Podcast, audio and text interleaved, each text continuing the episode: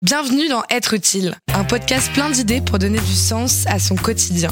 Être utile est un podcast de grande contrôle réalisé avec le soutien du service civique.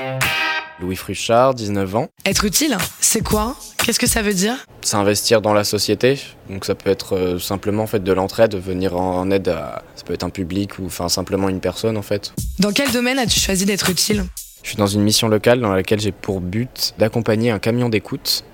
C'est donc un food truck qui était renommé l'écoute truck et c'est un petit camion qui sillonne euh, toute l'agglomération de Lens-Liévin, dans le Pas-de-Calais, dans les quartiers prioritaires pour aller vers les jeunes de 16-25 ans qui peuvent être non accompagnés ou qui ont besoin d'aide en fait simplement.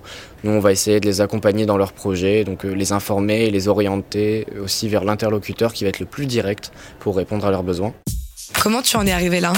Je sors d'un bac scientifique que j'ai obtenu en 2018. Je me suis retrouvé en fac d'informatique qui ne m'a absolument pas plu. Donc j'ai décidé d'arrêter très rapidement pour euh, consacrer mon année à autre chose. Je ne me voyais pas faire ça et en dehors de ça, je faisais de l'animation, donc en centre de loisirs. Et c'est le, côté humain, euh, ce petit lien social me plaisait plus. Donc je me suis dit peut-être aller vers, sur cette voie. J'ai eu l'idée de chercher d'abord un, un, petit job étudiant, mais je me suis rendu compte que je pouvais me rendre utile autrement et faire des choses plus intéressantes qui m'apportaient beaucoup plus. Qu'est-ce que tu retiens de ton expérience? Comme c'est un projet qui était naissant, on travaillait beaucoup avec les partenaires, on avait beaucoup de réunions dans lesquelles j'ai pu rencontrer énormément de directeurs de structures euh, dans le social ou dans la réinsertion euh, professionnelle.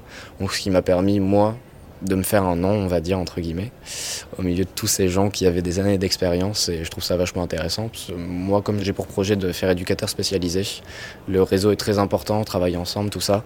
Donc moi, c'était déjà une belle étape. Tu savais que tu avais un talent? Maintenant, je vais avoir une opinion différente, je vais plus réfléchir sur les choses, je vais chercher à comprendre et aussi ça me permet d'aller beaucoup plus facilement vers les gens. Un jeune dans la rue, je peux aller maintenant l'interpeller et, juste essayer de discuter avec lui sans aucun souci, alors qu'avant, jamais j'aurais pu faire ça. Quels sont tes projets maintenant? Pour l'instant, mon projet d'étude, c'est donc d'enchaîner juste après mon service civique sur une formation d'éducateur spécialisé.